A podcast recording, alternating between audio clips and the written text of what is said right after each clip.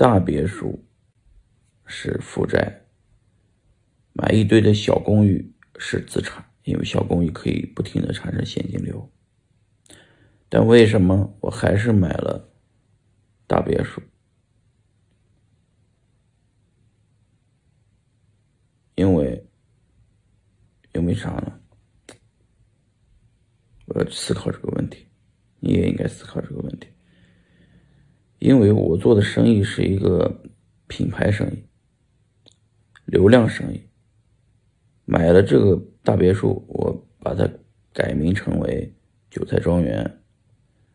韭菜庄园的在币圈有很大的影响力，同时我的流量更大了，远远大于四十万美金每年的 cash flow，所以它也是个资产。